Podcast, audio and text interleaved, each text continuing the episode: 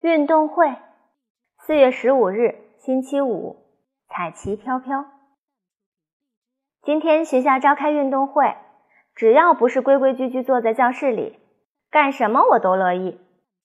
金刚力气最大，报的是铅球项目。他说他肯定会得第一名。我不太相信。昨天练习时，我亲眼看到他差点让铅球砸到自己的脚。比赛结果出来了，金刚得了第二名。这回我就放心了，至少他没把铅球投到自己的脚上。我报的是接力，就是每班出四个同学，一个接一个的跑。我是第一棒，所以不用担心接不住棒。发令枪响了，我飞快地窜出去，拼命往前跑。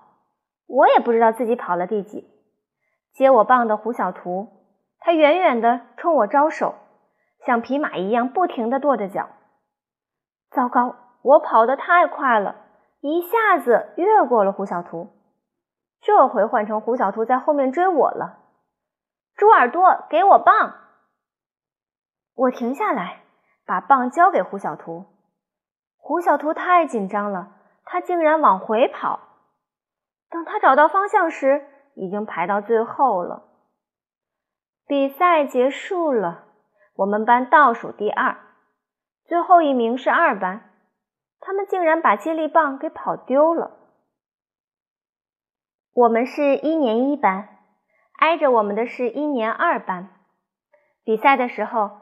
二班的同学在喊：“一二班加油！”田老师听了，就让金刚带着大家一起喊。于是金刚亮出嗓门：“一一班！”大家就一起跟着喊：“加油！”声音真大呀！二班也不甘落后，更加使劲儿的喊：“一二班加油！”后来等二班再喊“一二班”时，金刚就带着我们使劲的喊。减油！田老师发现了，马上让我们停下来，说不能喊不友好、不团结的口号。于是我们就拼了命的喊“一一班加油”。运动会结束的时候，我嗓子都喊哑了。妈妈说：“这哪是开运动会，明明是开演唱会嘛！”